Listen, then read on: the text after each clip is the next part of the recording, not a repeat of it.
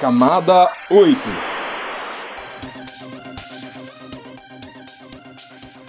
Olá, querido ouvinte, seja bem-vindo a mais um episódio do Camada 8, seu podcast sobre infraestrutura da internet, redes e tecnologia. Eu sou Eduardo Barazal Morales.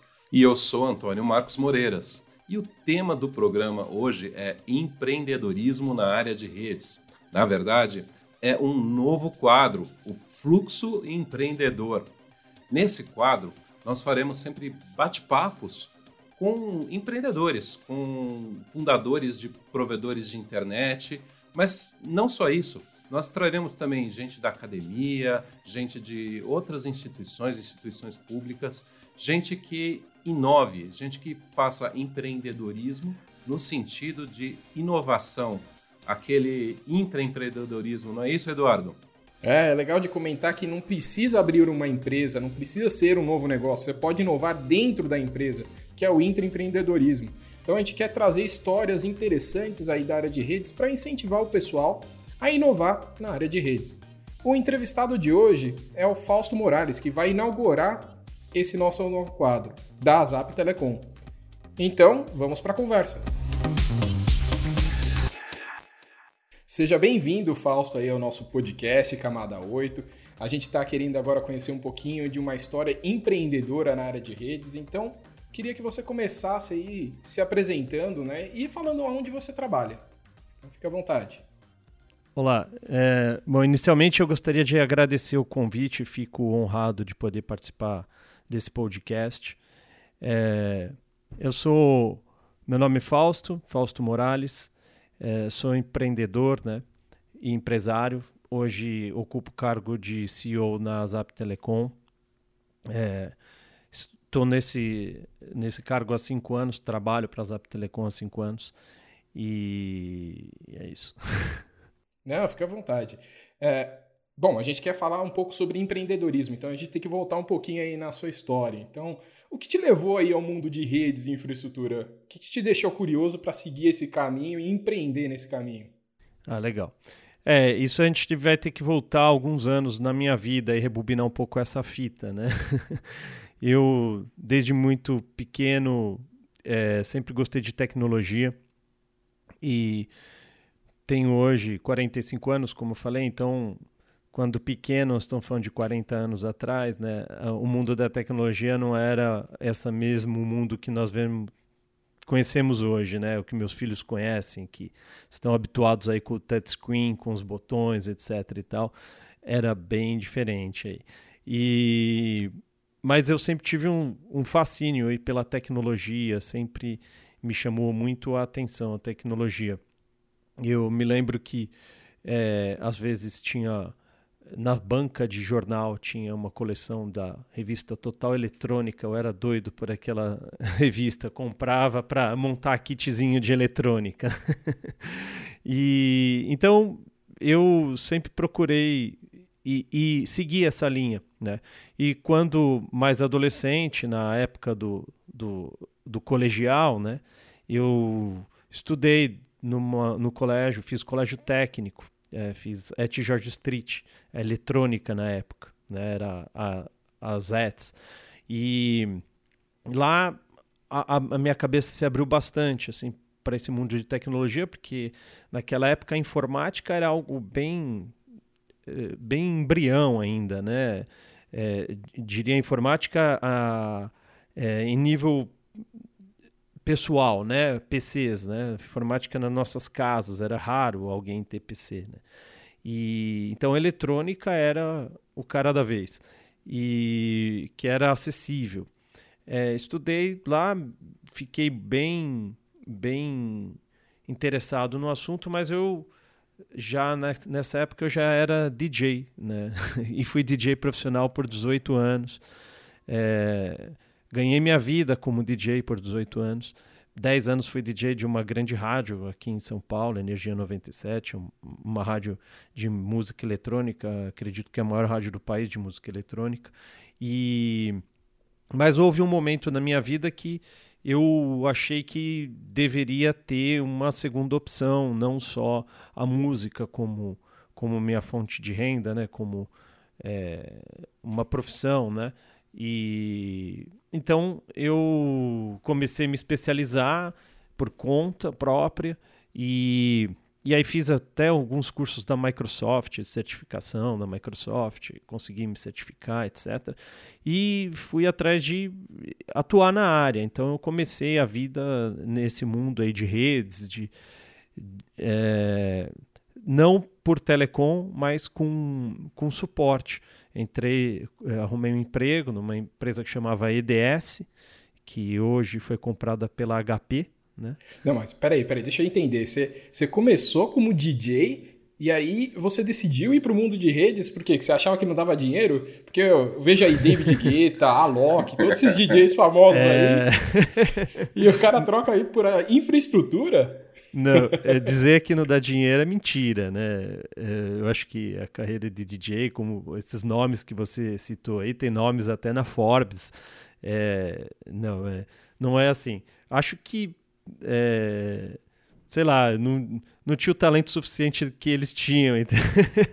Ou o carisma. Eu acho que é, a profissão de DJ mudou muito. Ela, ela, na minha época, era mais um cara técnico e depois virou um artista. E talvez eu não tinha o perfil de artista necessário para me desenvolver que nem esses caras, entendeu? Mas não foi dinheiro, não. Fausto, eu fiquei curioso sobre a parte da eletrônica. Você citou uma revista aí que eu nem conhecia, mas eh, aqui no meu caso eu acompanhava uma revista que chamava Beabá da Eletrônica, tinha uma outra que chamava Divirta-se com a Eletrônica, é... tinha uma outra que chamava Nova Eletrônica, que eram fantásticos. Mas a minha curiosidade é a seguinte, cara, eu não vou perguntar nem se você desmontava os eletrônicos da sua casa. Eu quero saber se eles acabavam montados no final de novo ou se eles até hoje estão eu... perdidos. Então, eu tenho uma história engraçada disso daí, que eu tinha um carrinho de controle remoto, talvez você deva lembrar, é, chamava Stratos. Ele era um carrinho de controle remoto que ele, ele não andava reto, era só para esquerda ou para direita, né? E aí eu era fascinado por barco, sempre fui fascinado por barco. Eu desmontei esse carrinho de, de controle remoto, para montar ele num barco, usar o, o, esquerdo e o direito dele para tentar controlar um leme. Até hoje ele está aos pedaços. Né? não, não conseguia, não tinha toda essa habilidade. Não. Muito bem. Você não tentou fazer isso hoje com nenhum Cisco ou microtique para fazer virar alguma coisa diferente, não, né? Não... Olha, tem um Cisco que gastam tanta energia que dá vontade, viu? não, mas é uma usina, um né? É, mas voltando ali um pouquinho lá para sua história, tá? Você estava contando ali, a gente acabou te interrompendo. Você começou então a estudar, você falou assim: ah, essa vida de DJ não é para mim, eu tenho que voltar a estudar, eu tenho que me, me envolver com infraestrutura. Pode continuar lá. Você estava falando que você estava começando no mercado de trabalho, né? Como um empregado, né? É, isso aí. Eu, inclusive, curioso que um dos primeiros trabalhos que eu tive é, dentro da EDS era num, num lugar que chamava Field Service, né? Que a EDS é uma empresa americana, então todos os cargos em inglês, né? Mas o Field Service, para trazer aqui para o nosso mundo, é o técnico de campo, né? É, e eu fui. Eu acabei caindo nessa, nesse, nessa área. E, curiosamente, um dos clientes da, da EDS era a NET, né? E como eu já falava inglês e e tinha um, um, certo cuidado aí com, com o vocabulário, que tinha um certo cuidado ao falar, o pessoal entendeu que eu tinha o um perfil para atender uh, a diretoria e a presidência da NET. Então, parece Nossa, que. então o inglês mudou sua vida, né? Tipo, é. de um funcionário ali que estava começando a carreira já foi para conversar com o presidente, para a diretoria. Exato eu fiquei eu fiquei atuando na net na época era o Valim e depois hoje que continua como presidente o Félix né é, eu fui field service desses caras aí logo no início da minha carreira então é, sim sem saber né mas eu acompanhei por alguns anos é, a presidência e a diretoria de uma grande empresa como é a NET, né? É, como mas eu era o cara que arrumava o computador deles, né? Então eles me chamavam, ó, não sei pôr negrito aqui no Word. Então era coisas desse, nesse nível, né? De, de atendimento, sabe? É, ah, meu computador não liga. Ah, você já experimentou ligar o monitor? Tô brincando, não. Né? Mas eram, eram assim, problemas básicos, né? E, e que eu fazia atendimento, mas fiquei dedicado eu ficava praticamente numa antessala lá, sentado o dia inteiro da diretoria, que se um diretor ou o presidente da empresa precisasse, eu estava à disposição para atender e resolver problemas do dia a dia deles. Mas, assim, nunca imaginei que um dia pudesse ser um, um, trabalhar nesse mundo da telecom, né? E... É, um rival deles, né? É. Você montou um provedor, né? É, vou ser um pouco mais modesto, vai.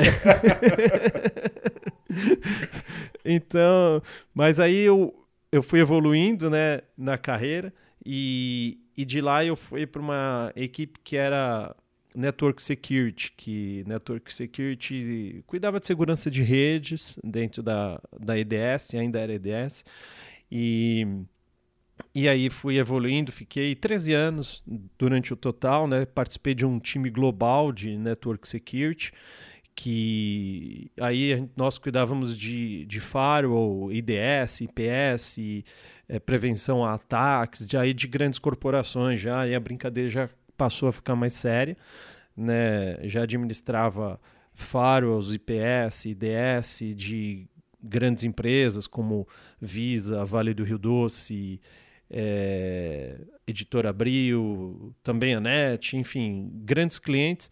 E aí o inglês também me ajudou, que eu passei a, a, fazer, a figurar num time global. Né? Então, nós tínhamos um time 24 horas e a cada X tempo um, uma pessoa no, em algum país do, do mundo né, tinha um atendimento de terceiro nível é, 24 horas disponível. Mas só para entender um pouquinho, você já era formado nessa época que você estava trabalhando ou você estava estudando ainda? Como que era? É, então. Eu, na verdade, é, fui sempre autodidata, né? Mas chegou uma época nesse que eu já participava aí do time de redes, né, da, da HP, e meu chefe falava assim: "Olha, o seu cargo formal e a sua instrução formal, elas não se equivalem, né?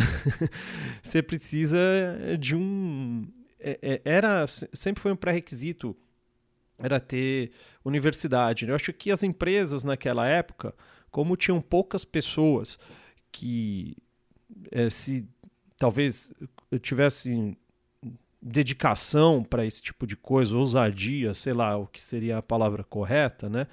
É, para essa área de, de redes, é, eles eram menos exigentes, porque é, se, se, eles entendiam que você tinha aptidão para o negócio, conseguia fazer a coisa, mesmo que fosse por ser autodidata, não, não existia uma cobrança é, formal com relação a, a, a, a, universidade ou outros títulos, né? Então eu acabei é, conseguindo entrar sem de fato ter uma faculdade. Aí no meio do, do, da minha vida profissional, o meu chefe falou assim: ó, acho que você precisa se cuidar e, e ter uma faculdade. Então é, eu fiz a faculdade quando já estava empregado, entendeu? Para mostrar o título para a empresa né? Mas de fato eu já ocupava o cargo, né? Só que a empresa começou a me cobrar um título. Então a minha faculdade foi feita mais por título, porque é, era engraçado. Às vezes alguns professores até é, debatiam no mesmo nível que a gente, porque na época o Arley, que é meu sócio, né, também cofundador da, da ZAP, estava comigo nessa, nessa, nessa jornada toda, ele esteve comigo. A gente se conhece desde os 15 anos de idade. Desde os 15 anos de idade, nós estudamos no mesmo colégio, fizemos a mesma faculdade e tudo mais, entendeu? E agora o Moreiras vai puxar o seu pé. Ele foi professor universitário, você vai falar que ele faz universidade só pelo título? Como fica isso, Moreiras? Cara, eu tava me segurando aqui para fazer umas perguntas em relação a isso, para deixar o Fausto contar a história dele, mas eu fiquei extremamente curioso a começar pela história do inglês, porque eu, eu tinha um professor na faculdade, o professor Hélio Guerra, E no primeiro ano da faculdade, quando a gente entrou na aula inaugural, ele chegou para a gente, virou para a gente: se vocês não falam inglês, por favor, tranquem o curso agora, vão fazer o curso, ser fluentes em inglês, depois vocês voltam, que vocês vão ganhar muito mais do que perdendo seu tempo aqui. Né? E eu fiquei curioso, primeiro, com essa história que você contou da, da, oportunidade que o inglês te trouxe, e agora que você citou que as empresas, ah, naquela época era um pouco, tinha menos profissionais, a coisa era menos estruturada, então eles pegavam gente. A gente tem muito ouvinte aqui que está no começo de carreira uhum. no podcast. É, qual que é a tua opinião hoje de empresário, de empreendedor? É, o inglês e uma educação formais são importantes ou não? Não são importantes. O mais importante é a experiência hands-on, é, é, a postura, é esse, essa capacidade de aprendizado constante. O que, que você diria? Eu não quero te forçar, não. Eu tenho a minha não, opinião, eu... mas eu quero ouvir é a tua. É, não, eu, eu, não posso, eu não posso ir contra a questão da, da formação é, universitária, nem títulos, nem nada disso em absoluto. Mas é, a minha vida disse o contrário, né? A, a, minha experiência de vida. Mas é, eu diria que a, a, os títulos universitários, etc. e tal, eles são muito importantes, eles são. Eu acho que as pessoas têm que ir atrás disso, mas só isso não basta, né? Porque eu já vi mesmo bom, trabalhando numa HP, numa EDS que tinha 300 mil funcionários no mundo, né? Eu já, eu já encontrei com muita gente com muito título que no hands-on, na hora de, de resolver um problema, é, perdiam para várias outras pessoas que não tinham título, né? Mas aí dizer que é, porque você não, é, é, é, é, não, não faça faculdade ou não tenha título porque isso não importa, é, um mar de diferença. Pra, vamos falar para as pessoas que estão iniciando, né? Eu diria que os títulos abrem portas, né? E o dia a dia, a sua experiência, a prática te mantém lá. Então é, é mais fácil você. Eu não te conheço, estou te entrevistando você chega cheio de títulos, eu acho que é um ponto de destaque, né?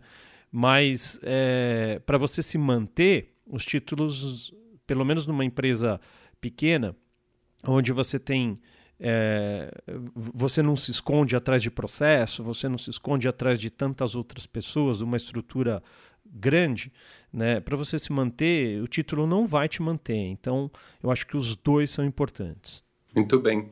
E Fausto, Aí você estava é, contando para a gente a tua experiência na HP e depois da HP você já é, empreendeu e, e, chegou aí na Zap Telecom ou não? Teve não, mais então, coisa foi, na tua história? Foi, foi um, um, A coisa foi acontecendo devagar, né? Porque acho que a, a, minha história foi baseada em passos muito pé no chão, assim, e eu nunca é, deixei uma coisa para fazer outra que quando eu entrei na HP, eu disse para vocês que era DJ antes, mas por quatro ou cinco anos eu tive as duas ocupações. Eu, eu trabalhava durante o dia na HP e à noite era DJ. De, de quarta a domingo eu tinha agenda lotada como DJ e acordava, ia dormir às quatro horas da manhã, depois no outro dia acordar cedo nunca foi forte, então não vou dizer que acordava cedo. É, eu chegava, eu tinha um horário flexível na HP, então conseguia chegar entre 10 horas da manhã lá na, na empresa e tocava a vida até mais tarde, né? Então eu sempre fui um, um cara meio noturno, assim, né? E, e, e, eu, e eu tive essa vida dupla aí por cinco anos. É, chegou um momento lá na HP que eu achava que o que eu fazia e o que eu ganhava não não estavam legais. Eu, eu, eu não estou reclamando do quanto eu ganhava, pelo contrário, eu achava que eu ganhava mais do que eu produzia. E, e eu achava que, assim, eu me via numa situação do, que às vezes uma grande empresa te coloca, né? Você, às vezes, é, eu estava próximo do, do. Tecnicamente, eu já tinha. Estava próximo do topo da, não diria topo da carreira, mas dentro da minha área, dentro de onde eu estava colocado, eu, estava num nível bom. E eu entrei numa zona de conforto, achei um, um, um, um espaço lá, é, fazia bem a minha função, é, tinha era bem remunerado pelaquilo, mas eu comecei a acordar todos os dias e ter dificuldade de trabalhar, assim, putz, o que, que eu estou fazendo aqui, né? É, mais uma vez eu tenho que ir para lá. Eu acho que quando isso acontece com uma pessoa, está na hora de ela repensar o que ela está fazendo, né? Então foi isso que começou a me dar o start. Pô, é, e aí eu comecei a discutir com algumas pessoas e tinha gente mais conservadora do que eu, falava assim, pô, mas você vai fazer o quê? Você ganha bem, você está numa baita empresa, é, você tem é, todos os benefícios da CLT, você tem é, seguro de saúde top, aí todas aquelas coisas que vocês sabem que uma, uma grande empresa fornece né, para gente. E, mas eu falei, ah, legal, mas eu não estou realizado. Né? É, isso tudo é legal, é bonito, mas eu não estou realizado. E aí eu tinha conhecido um, uma pessoa né, que era desse mundo de telecom, de, de provedor de internet, né? E, e é um, foi um capítulo que mudou minha vida e, e, e, e, um capítulo na minha vida que, que, que me tirou do CLT e me fez é, empreender, né? Então, essa, essa pessoa, ele, é, ele era casado com uma grande amiga da minha atual, da, não minha atual esposa, minha ex-esposa, mas atual naquele momento, né? é, então, ele, nós nos conhecemos numa viagem, essas viagens que a, as mulheres encontram, falam, ah, minha, a minha amiga é casada com um cara legal, de TI também, vocês vão se dar bem, né? Conheci esse cara e ele, ele tinha um, um, uma, uma, operação de telecomunicações, né? Ele, ele, ele vendia internet para provedores, né? Dentro da rede da Eletronet. E Pô, mas conheci numa viagem, assim, aquele negócio, vamos pescar junto, bate-papo, aí ele conversa inevitável, o que você faz, o que você não faz, eu, eu expliquei o que eu fazia, etc. E eu já estava na área de network security, eu trabalhava num time global, ele falou, poxa, você mexe com isso aí, não sei o quê, eu tenho um provedor de internet. Quando ele falou um provedor de internet, né, é, pô, para mim, provedor de internet era a sei lá. As grandes operadoras, né? Não, era o UOL, lembra? Com provedor de ah, internet sim. discado, ah. a WIG. É, Para mim era isso, né? Aí, o cachorrinho, né, do IG, né? É, lembra? Era, era isso, assim, tipo, pô, Cara, um provedor de internet, ah, legal, né? O Eduardo não lembra, não, Fausto. O Eduardo não é dessa época. Ele pegou a internet para ele já veio no ADSL. Já veio. É, ele, ele não usou 16 kbps, né? Não, não. Eu achava, achava engraçado que ganhava um monte de CD na rua da UOL para você ganhar internet. American Online também é. tinha isso, sabe? Então, para mim, isso era provedor de internet, né? E, pô, eu fui descobri um mundo paralelo, assim, que eh, para mim era surreal, porque eu vivia, eu vivia num mundo diferente sob o ponto de vista de, de redes, né, que eram é, as empresas para qual eu trabalhava e atuava eram empresas é, grandes, né, o, os links na época eram, eram links grandes, eram só links dedicados, etc. Então, e, e, e, em casa eu tinha a DSL, que era a telefônica na época, né? Então, para mim, eu nem imaginava que era provedor de internet como eu conheço ele hoje, né? E aí essa pessoa foi falando da estrutura dele, etc e tal, e eu falo assim, nossa, esse cara, que conversa maluca desse cara aí, né? E isso acho que foi em, em, em 2005, 2006, eu acho, né? Mas aquilo ficou na minha cabeça. E eu lembro que ele falava muito de um negócio que chamava microtique né?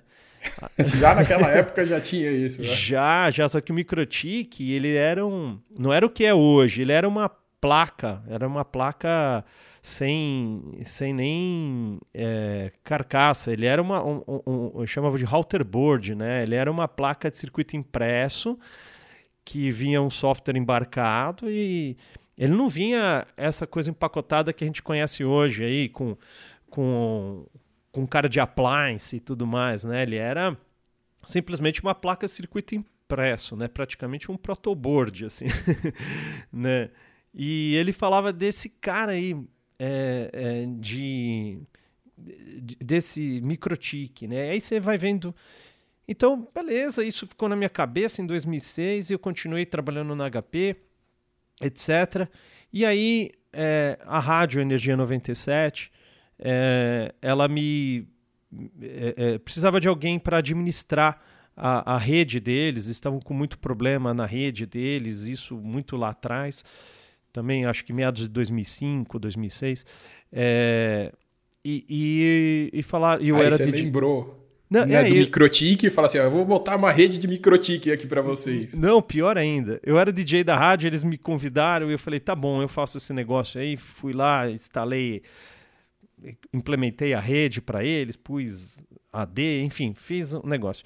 E a rádio começou a fazer vários eventos, eu, eu participava dos eventos e começou a fazer eventos grandes no Sambódromo e precisava distribuir, é, é, transmitir esse negócio ao vivo do Sambódromo e dos, dos grandes eventos que eles faziam ao vivo. E, e, e, queriam fornecer wireless nos eventos, isso bem lá atrás. Aí eu lembrei desse cara aí, desse microtik. Eu falei, putz, tem um cara que eu conheci uma vez que falava do microtik. Parece que esse microtik aí aguenta um monte de. de... Nem sabia o que era, né? falei, Pô, parece que aguenta um monte de usuários, etc. Parece que aguenta, né? Falou bem, né? É... Ou naquela época era melhor. Não, eu, eu, eu vou dizer assim, o Arley aqui, que é o nosso nerd, né, aqui na Zap, eu acho que ele tem uma frase boa a respeito desse mito do microtique. Eu acho que se respeitar os limites do equipamento, ele vai bem sim, né? É, tem muito provedor aí de internet que depende 100% do microtique. Eu acho que é, não dá para querer tirar sangue, apesar de ele se propõe a fazer muita coisa, mas acho que não dá para querer tirar sangue do único equipamento. Mas é, se respeitar os limites, ele, ele anda bem, sim, vai. Não vamos condenar o, o microtique, né? É, é, então, eu lembrei e fui atrás desse cara, né? Pô, Aí, não, tem um cara aqui que trabalha na minha empresa, conhece muito o Microtik, enfim, ajudou a gente, eu fiz o evento, fiz com o Microtik, e aquilo acendeu uma luz na minha cabeça e falei assim, putz, comecei a ter contato com esse cara, e ele falou assim, cara, você não quer sair da HP? Isso foi em 2013, 2012, 2013. Você não quer sair da HP e vir para cá, né? Aí que a coisa fica feia, né? Aí fala assim, poxa, sair da HP, uma empresa com multinacional, 300 mil funcionários, um, ou seja, né, um, um negócio sólido, né, ganhava bem, tinha todos os benefícios da CLT para ir para uma empresa que mal eu sabia o nome, né? Mas como a gente é, é, como eu disse para vocês, né? Só tá bem colocado, só tá com um salário que é, te, que, que é suficiente para você naquele momento, eu acho que isso só isso não me completava e eu precisava procurar uma outra sarna para me coçar. E curiosamente eu pedi demissão e aceitei o convite dele. E aí que começa a, empre... a história do empreendedor. Mas aí eu preciso perguntar, ele tem que ter feito uma proposta melhor. Você saiu para ganhar menos, viver feliz. Assim. Não, é... eu acho que é, financeiramente, eu fui trabalhar como PJ, né, para ele. Financeiramente era equivalente, se não menos, tá? É, é, então aí começa a vida do empreendedor, tá? Porque ao contrário do que muitos pensam, né, o resultado final é, nem sempre é, é, é, é maior do que talvez alguém que a gente tenha como funcionário nosso, né? Às vezes o resultado é negativo num ano de uma empresa, né? Então essa acho que foi talvez a minha primeira lição como empreendedor na minha vida, né? Eu tive que arriscar, tá? Eu tive que é, eu estava trocando um pelo outro, mas é, o rendimento era semelhante, se não menor, se você comparar todos os benefícios que, que são agregados, que é o fundo de garantia, 13 terceiro, e 13 anos que eu tive que abrir mão, porque eu pedi demissão, 13 anos de, de, de CLT que eu tive que abrir mão. Né? Então, foi a primeira decisão né, que eu acho que eu não sei se todo mundo tomaria né, essa, essa decisão e se, se, se qualquer outra pessoa seguiria nesse caminho. Né? Mas eu acho que foi a primeira decisão como empreendedor que eu tive que, que tomar, entendeu? Mas aí, Fausto, é, você começou então essa história de empreendedorismo trabalhando como PJ, ah, né? é. não ainda abrindo uma empresa para atender, você, você abriu a sua própria empresa, mas para se, se vincular ou para prestar serviços para uma empresa específica, aí, como muita gente faz, é. e daí é que, daí para frente é que que a é, coisa deslanchou. É mais ou menos. é, é, é, e não é. é antes de, de, de, aceitar essa proposta, eu disse que eu trabalhava na HP e já tinha a Energia 97 como um cliente, era um cliente que eu administrava a rede deles. Então eu já tinha uma microempresa, eu e o Arley, que sempre me acompanhou na, na minha trajetória, né? É, nós administrávamos a rede da, da, da energia 97 à distância, tá? É, e, e, prestamos serviço para eles, mas era só eles. Aí apareceu é, essa oportunidade. Eu me desliguei completamente da HP e, e, a ideia era justamente essa que você falou aí, prestar serviço para uma empresa como um PJ. Mas, o, mas é, como é, a pessoa que me convidou, acho que ela entendeu que eu tinha algum diferencial, ele me ofereceu uma oportunidade de do que? De depois que ele tinha um problema sério na, na empresa dele que era é, a estabilidade da rede. Depois que, eu, que ele prestava serviço para o país inteiro, vários provedores no Brasil inteiro. Mas ele tinha um problema sério com. Acho que ele cresceu, cresceu muito rápido, cresceu de forma desordenada, então não tinha muito procedimento, enfim, tinha uma série de problemas que que ele me pôs a missão de corrigi-los. E a promessa era que depois que eu corrigisse essa operação dele no Brasil, que era na época uma operação bem grande, é, depois que eu corrigisse, eu, eu poderia ser sócio dele num provedor de internet em São Paulo. Né? Então, esse foi meu acordo. Então, eu era de fato um PJ, prestava serviço mas já com uma perspectiva de ter um negócio próprio, de começar um negócio próprio e, e ainda tinha a segurança da remuneração prestando serviço para ele, entendeu? Não, então foi uma proposta até que boa. Você podia ganhar menos, mas tinha uma perspectiva a longo prazo, né? De já de ter um provedor, né? Ser sócio, né? Exato. Exato, é. De fato, e, e isso estava na conta, né? Mas era algo que não existia, né? E eu tive que acreditar.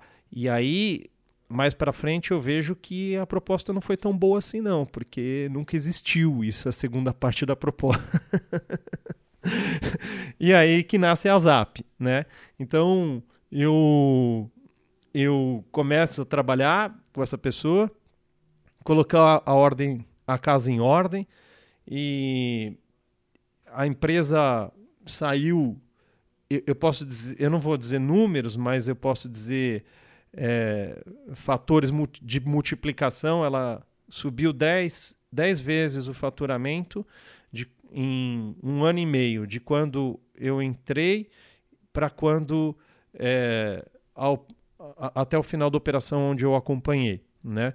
É, não só meu mérito, mas é, parte meu mérito, parte mérito da, da área comercial, Gente, eu tive, acho que o mérito nesse né, e, e, dele mesmo como fundador, né? Eu tive, acho que o mérito simplesmente de conseguir estabilizar a rede, né? E isso deu sustentação para a área comercial de fazer o trabalho deles e a empresa cresceu. E aí, quando eu vi que a segunda parte do acordo ela não ia acontecer, né? E também eu não concordava com os métodos dessa empresa. É, eu achava que eles não eram muito ortodoxos, né? Sobre o ponto de vista de governança.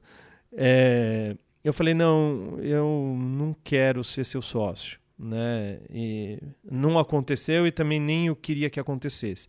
Então é, eu, o Arley estava comigo também nessa, nessa empreitada. Eu falei assim, cara, vamos é, fazer o nosso negócio, né? E aí, de novo, vem a segunda lição de empreendedorismo, que foi dessa vez eu não tinha nada, né? Eu, eu juntei dinheiro durante, eu e o Arley juntamos dinheiro durante algum tempo e, e nós tínhamos é, essa operação para a qual nós trabalhávamos passou por uma história muito triste, muito. É, eu não quero entrar muito no mérito, mas basta dizer que do dia para a noite se desligou a operação, né? E, e aí, é, quando a operação se desligou, eu falei para o Arley, olha, tem, sei lá, 10 clientes aqui em São Paulo. Fiz umas contas com ele, nós, nós tínhamos um escritório próprio já. Assim, esses caras precisam de link imediatamente, porque simplesmente a operação desligou no Brasil inteiro do dia para a noite. Foi um, uma, um capítulo aí na história de telecom dos provedores que sabem do que eu estou falando. É muito maluco, né? É, eles atuavam na, na rede da Eletronet, né? essa empresa, fornecendo banda IP para provedores no Brasil inteiro. E a operação simplesmente foi desligada do dia para a noite. Aí, é, os, cli os clientes que estavam. A gente ajudou alguns clientes que estavam fora de São Paulo, porque já tinha relacionamento com a Eletronet e, e tinha relacionamento com outras empresas que, que pôde ajudar esses clientes, então a gente ajudou no que pôde. E, mas a gente não tinha nada, nós éramos ex-funcionários dessa empresa, né, eu e o Arley. E falei assim, cara, agora isso, assim, eu estou falando decisão de horas, não tivemos dias, tá? Não, mas nada. Você tinha conhecimento, tinha vontade, não, você não tinha dinheiro, é isso que você quer dizer, é, não fala nada. É, né? exatamente. você está certo. Era isso daí. E tinha, aprendizado, né? Porque você aprendeu as coisas na outra empresa, né? Foi construindo todo o seu conhecimento, tanto é que provavelmente você pegou todo esse conhecimento de estruturação de empresa para montar a sua, certo? Exato, exato. É, nós não tínhamos dinheiro, não tínhamos equipamento, não tínhamos infraestrutura, né? Nós tínhamos exatamente isso aí que você descreveu: vontade, coragem e conhecimento, né? E, e um pouco de loucura, né? Como diz o CEO na música dele, né? Você precisa ser um pouco maluco, né? Porque senão você não faz nada. Então nós tínhamos um pouco de, de loucura, né? E, e vontade cor, e, e, e, coragem, né? Não, mas é legal de você comentar aí de que você estava numa zona de conforto, aí você mudou para essa outra empresa aí que é provedor, aí você viu que tinha promessas que não foram cumpridas, né? E aí você falou assim, bom, agora tem que para fora, né? É. Moreiras até hoje tinha me prometido uma sala própria no Nick lá, eu tô esperando 10 anos, tô chegando numa zona de conforto aqui que tá, tô, tô Sa pensando a mesma coisa aqui. Sai dessa, Moreira. Que, é, ó, que é. Fausto Morales, hein? Eduardo Ele Morales tá... aqui. O Eduardo tá na sala própria dele aqui gravando esse podcast agora e tá reclamando de barriga cheia ali, uhum. de home office. Olha que coisa mais interessante. Mas sabe, Fausto, uma coisa que eu, que eu achei bem legal de você comentar, o que te. A, a, além dessa questão de zona de conforto, da, do, vamos dizer assim, de uma coisa mais pessoal sua, é, o que, vamos dizer assim, foi o, o o chute aí final que te, que te levou para frente, que te levou a, a, abrir a Zap Telecom, foi uma necessidade Exato. dos clientes do outro provedor. Quer dizer, você, você foi para o mercado, aí você meteu as caras para resolver um problema de terceiros, para pegar um monte de gente que estava na mão lá por conta dessa operação que tinha parado de funcionar, e você foi lá e falou: não, agora eu vou resolver o problema desses caras. Isso, isso é muito legal, né? É. Eu, eu, vejo acontecer isso com uh, muitas histórias aí de, de provedores. Às vezes a gente está mais acostumado a ouvir histórias do pessoal que atende o usuário final, uhum. né? Então, normalmente é para atender a necessidade do usuário final, de é, ter internet em algumas empresas ou em algum bairro ou alguma região. Mas a tua história não, a tua história você, você trabalha numa área mais de infraestrutura, você atende até hoje provedores, né? Exato. E, e mas também foi para atender uma necessidade de desses caras que estavam sem, sem fornecimento, né? Isso é. é, é muito interessante. É, é, a gente lembrar que foi oportunidade, né? Porque nós estamos falando de em 2015, mais ou menos, quando a Zap foi fundada, era uma época que é, é, se pagava o provedor um, um giga era uma banda muito alta né? E se pagava, sei lá, em, em, em 100 megas, eu acho, é, algo 30 reais o mega, 40 reais o mega, né? Aqui em São Paulo. E, e poucas empresas queriam vender, né? É, assim, não existia essa oferta é, demasiada que existe hoje de IP, de, de, de empresas vendendo link dedicado como existe hoje. A coisa era menor, ou pelo menos a minha limitação do mercado não me permitia enxergar tão distante. Né? É, mas é, a, a, a, banda é, não era barata e, e, não existia muita opção. Né? Então, mas foi curioso que quando eu no dia seguinte que a operação foi desligada, eu cheguei no escritório, era eu e o Arley. Eu falei, eu olhei para ele e falei assim, olha, isso aqui tudo está no nosso nome, a gente alugou o escritório, a gente fez o nosso nome, nós temos duas opções. Ou a gente liga para o proprietário, explica, devolve, faz o distrato do contrato, cada um vai para sua casa e arrumar um emprego, né? Ou então a gente socorre esses caras aqui e tenta angariá-los como cliente, né? E aí nós vamos uma conta, tá? Quanto é que custa a sala? Quanto é que custa aqui o aluguel do prédio? Os custos fixos, etc. Tá? Isso tudo muito rápido, tá? Foram questão de horas, a gente não teve dias para pensar e tomar essa decisão. Porque os caras estavam sem internet, provedor de internet sem link, tá? É, putz, ó, vai custar tanto. Ah, legal, nós temos quanto de possíveis clientes? Ah, tinham 12 possíveis clientes, eu lembro dos 12, putz, ó, ó, vai dar tanto se a gente praticar o mesmo valor, etc e tal.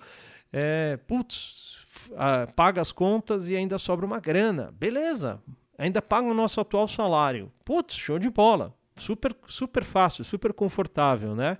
É, legal. Só que não, nós ajudamos todos eles e de todos, um único que, que dos 12 né, que, que nós que estava prometido a ser nosso cliente, um único cumpriu e, e passou a ser o primeiro cliente da Zap. É, apesar de ser um cara super correto, e é nosso cliente até hoje, me orgulho, a PristonNet, um, um, um provedor aí que sem ele talvez nós não existíssemos, porque foi o primeiro cara que depositou confiança na gente. É nosso, nós temos o nosso cliente número um ainda na carteira. Confiança e dinheiro na conta, né? é. Agora eu fico até com uma dúvida. Foi nesse momento aí de crise que veio o nome, né? A Zap, né? De as soon as possible, né? É. Isso, isso eu, eu sempre fui ruim para nome, né? Então, é, eu falei para ela, e aí? A gente precisa dar nome para essa empresa aí que nós vamos criar, né?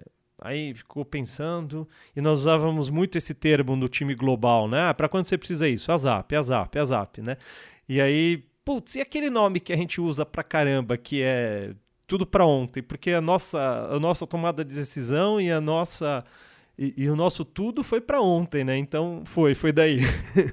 Ele falou, putz, o que você acha? Aí o Arley que sugeriu, falou assim: ah, o que você acha aí de a gente chamar de ASAP? Eu falei, puta, legal, bora pôr o ASAP. E aí fizemos o ASAP. E aí a Zap teve seu primeiro cliente, que era a PristonNet, e só que a conta não fechava, porque é, nós tínhamos um cliente e esse cliente significava, acho que menos de um terço ou um quarto do nosso custo total, tá?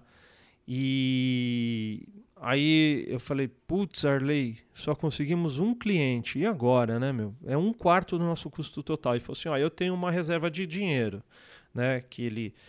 Eu falei, ah, eu também tenho. Ah, quanto tempo você vive sem ganhar salário? Ah, eu consigo ficar um ano sem salário. Eu falei, também consigo. Então, é, bora lá, é, apertar os cintos e, e vamos e, e, além de ficar sem o salário, a gente tinha que pôr a diferença desse um quarto de valor de volta na empresa para pagar aluguel e os, o, o, link que nós contratamos e os custos fixos da empresa. Né? Não tinha ninguém além de eu e do Arley. Né? E aí é, tinha que fazer isso. Né?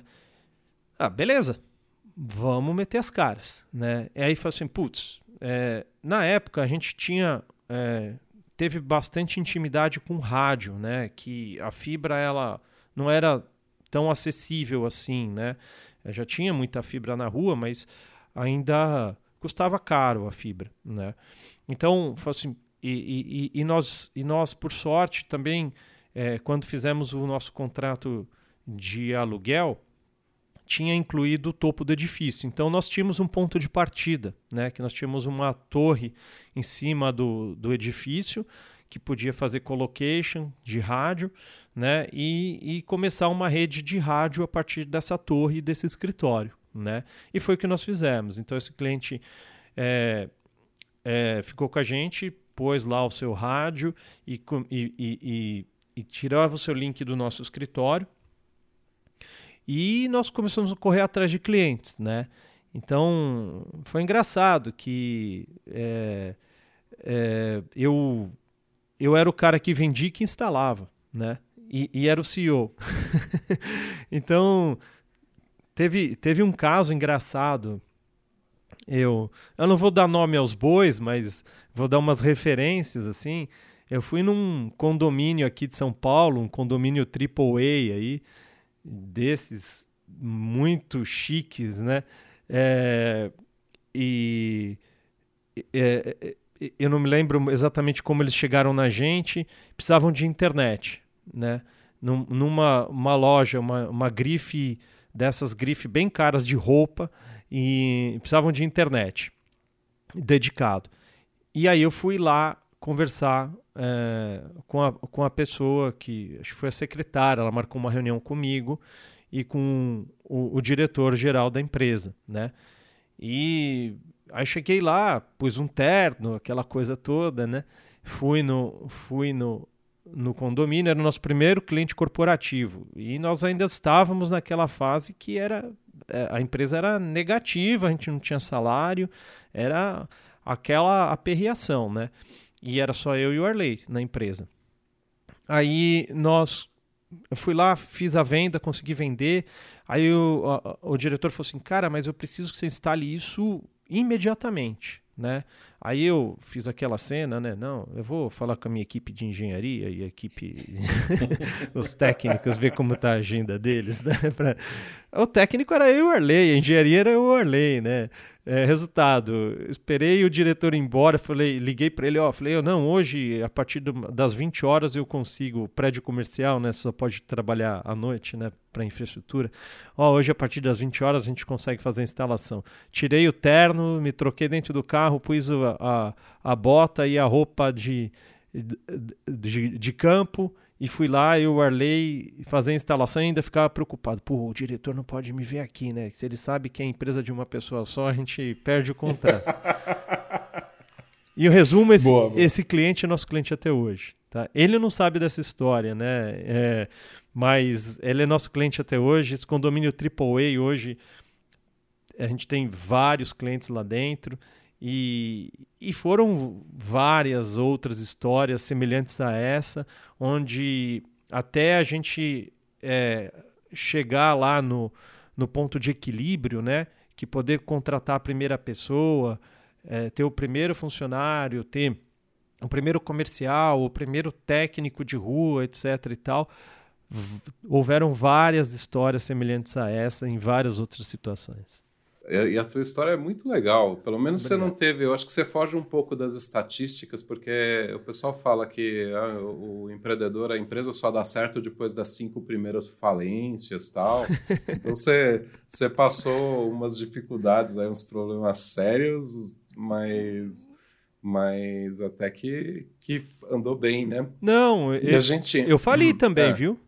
Eu não Ah, você falou também? Sim, ah. isso está na conta. é que começa muito antes. É, com eu tive uma época boa na vida que foi quando garoto, com 16 anos. É... Eu vendia limonada na rua e ninguém comprou, aí faliu. Essa foi a primeira experiência. Não, com, com eu, eu falei para vocês que comecei a vida profissional com 14 anos, né?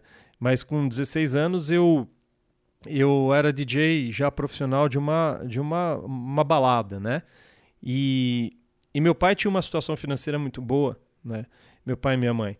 E eles compraram essa balada, que eu era DJ, porque meu pai não aceitava que eu fosse DJ, né? Ele era empresário e, e, e, e falava assim, não, meu filho não pode trabalhar num boteco, né? E então tinha esse, sei lá, eu chamo de prepotência. É, e, e aí foi lá e comprou o, o, o local e me deu, né? E tinha mais dois sócios. E me emancipou, né? Só que eu gostava de ser DJ, não de ser empresário, né? E eu nunca fui empresário. Ia lá, abria, eh, fazia as contas, pagava as pessoas, mas isso era é, um fardo para mim, né? Ocorre que, claro, um negócio que não é administrado, ele tem o seu tempo de vida, só que é, quando o, um, os donos não estão muito preocupados com as contas, está fardado ao fracasso, né? E chegou o dia que essa balada faliu, né? então essa foi a minha primeira falência, né? É, eu também tive, fui dono de uma loja de carros, né? Loja de som para carros, tá? E e aí, é, essa loja também, é, nessa mesma época, faliu, porque eu tinha todo um background dos meus pais é, financeiro, né? E, e, então eu era um garoto mimado que não estava preocupado se o negócio dava resultado ou não, né? E, e meu pai faliu. Aí o background foi embora, né? A família ficou zerada e, e eu também. e como eu não estava preocupado com a administração do negócio, consequentemente, eu fui para o mesmo caminho. Então, meu pai faliu, é, e, e, aí é, eu a minha balada faliu e depois de alguns anos a minha loja de som faliu. Então tem duas falências aí na minha conta. tem bastante falências aí. Ô Fausto, a, a gente está conversando aqui já há um tempão, tamo, temos que já que ir nos encaminhando para o final da entrevista. A gente queria aproveitar um pouco da tua experiência agora é, para perguntar duas outras coisinhas sobre o mercado atual e, e principalmente dicas para o pessoal que está começando. Então, os nossos ouvintes aqui que têm menos experiência, uhum. que estão entrando no mercado, seja como profissionais ou como empreendedores, por onde essas pessoas começam? Aí, baseado na tua experiência, que dicas que você poderia dar para esse pessoal? Ah, eu acho que um pouco da história que nós falamos já diz por si só, né? Eu acho que a, a primeira questão é enxergar uma oportunidade, abraçar e aproveitá-la, né? É, no meu caso, a oportunidade veio de uma necessidade, né? Então, eu nasci da necessidade de, de atender alguns clientes e de resolver alguns problemas. Né? Então, meu negócio nasceu no meio de uma crise, nasceu no meio de um problema, mas eu enxerguei que tinha uma necessidade, tinha um campo para atender. E eu acho que, se tratando de provedores e se tratando de Brasil, um país com dimensões continentais, né? É, necessidades não são, não são coisas que faltam no nosso país, né? Necessidade de interconexão, né? é, deficiência em serviço, deficiência é, em, uma, em infraestrutura de uma forma geral. Então, eu acho que é, o nosso país, acho que é exemplo, deve ser case mundial, né? É, se, eu, se, eu, não estou enganado, nós temos 20 mil SCMs no Brasil, se não tem mais. Né? Então, eu não, pelo menos eu não conheço outro país no mundo que, que tenha essa quantidade de empresas de telecom outorgadas, né, licenciadas para atuar num país. Então, eu acho que é um país de oportunidade sobre o, o ponto de vista de, de internet. Né? Tá, mas ouvindo dessa, dessa forma e a gente vendo que algumas empresas estão fazendo IPO, tudo, umas comprando as outras, será que ainda tem espaço para empreender nessa área? Ah, eu acredito que tem muito espaço, viu, Eduardo? É, é eu acho, eu, eu vou ser honesto para você, né? Eu não atuo no mercado é, de B2C, né? Não atuo no, no, no mercado residencial, mas eu preferiria concorrer com uma Vivo ou com uma NET do que com um dos meus clientes. É, e te explico por quê. Porque os meus clientes eles têm foco total no seu usuário, eles têm atenção total, eles é, às vezes conhecem as pessoas pelos nomes, eles têm um atendimento personalizado, têm um calor humano, têm dedicação ao seu cliente, eles conhecem muito bem o seu cliente. E uma dessas grandes não tem isso. É, é praticamente humanamente possível uma empresa com, sei lá, eu diria que acima de 100 mil usuários ter essa, esse mesmo foco que, que eu vejo os meus clientes dando para os usuários deles. Né? Então, é, é, é muito mais fácil de você concorrer, de você se dá bem é, de frente com um, um, grandão desses, né, versus você ter um pequeno com atendimento é, personalizado, um atendimento exclusivo. Então, eu acho que é que tem espaço sim e que o espaço não é pequeno, é bem grande. Fausto, jogo rápido aqui. IPv6 vai para frente ou não? Oh, não tem como não ir, né? assim, a gente aposta todas as fichas aqui. Hoje nós temos tudo configurado para IPv6 e eu acho que não tem como não ir. Quem, quem, não, quem não apostar nisso tá indo na contramão. Ainda bem que ele respondeu isso, senão a gente ia editar e ia cortar, né, Moreira? Você fazer o quê? Com certeza. não, não tem, não tem como. É, é, os números mostram, né? Pô, não tem IP, não tem IP para todo mundo, acabou. O ouvinte, inclusive, não vai saber qual é a versão dessa resposta, né, Eduardo? Pode ter sido já a décima segunda resposta que ele deu até chegar, até falar o que a gente queria ouvir. Não, eu garanto não, que é a primeira. primeira mesmo.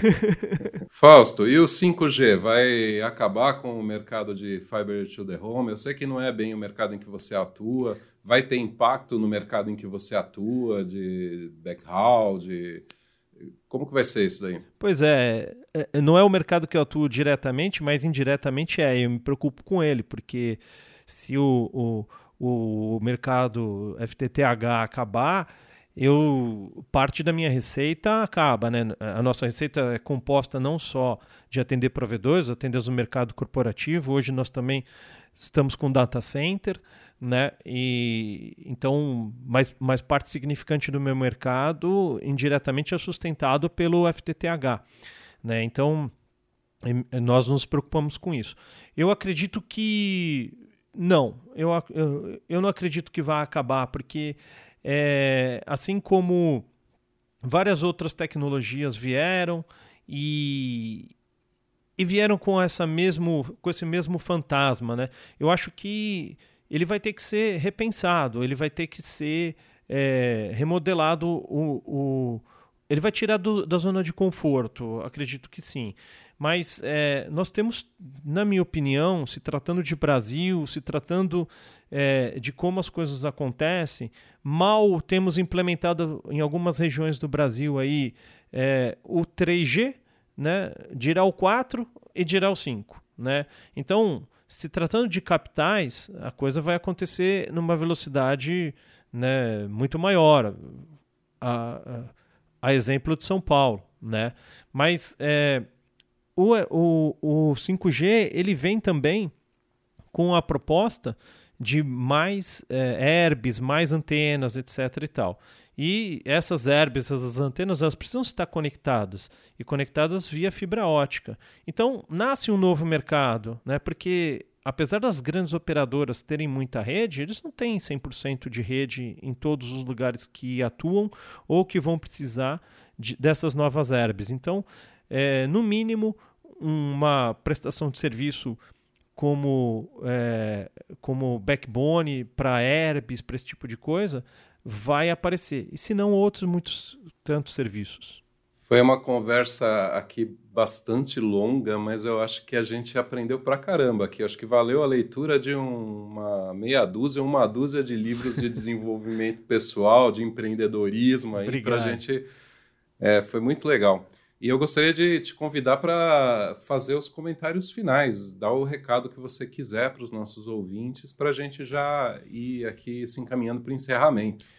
Ah, muito obrigado aí, eu fico satisfeito de, de ter acrescentado algo. E eu, eu acho assim que os comentários finais para empreendedorismo, para é o que a gente praticamente falou o, o, a, a, entrevista toda.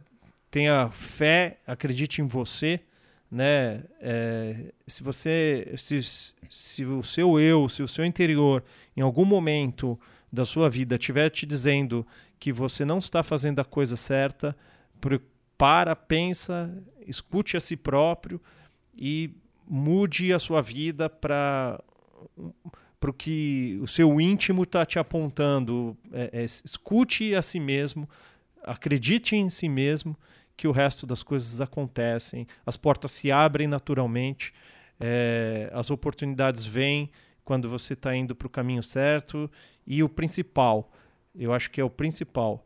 É, é, seja guiado por aquele lema, não faça para ninguém o que você não gostaria que fizesse contigo. Eu acho que isso faz toda a diferença e abre muitas portas. Sabe as palavras, hein? Gostei desse final, hein? Então, obrigado, Fausto. Realmente foi bem interessante toda essa conversa. E já digo, convidamos você para participar de outros podcasts, vamos aí conversar. Você tem muito conhecimento técnico também. Aqui a gente falou mais de empreendedorismo, mas podemos entrar em assuntos técnicos, tá? Então, muito obrigado. Eu que agradeço. Muito obrigado. Eu que agradeço, Moreiras, eu, que, eu agradeço aí Eduardo Morales eh, da família, né? E estou à disposição de vocês a qualquer momento. Você terminou assim, parece que a gente é, é parente assim direto, né? A gente é parente de nome, né? É, Fausto é, é a parte rica da família, eu sou a parte pobre da família ali, de, saindo lá da Espanha, nas imigrações ali, chegando aqui no Brasil. Pelo né? amor de Deus, antes fosse.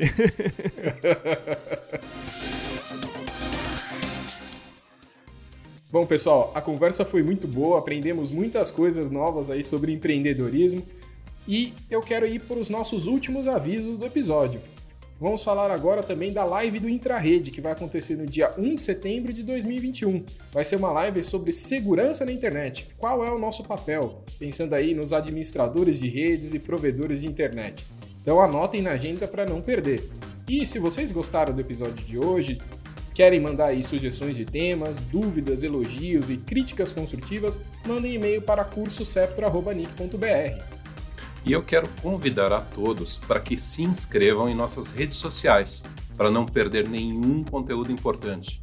No Twitter, vocês nos encontram como comuniquebr. Nas outras redes, Facebook, LinkedIn, Instagram, nós somos nickbr.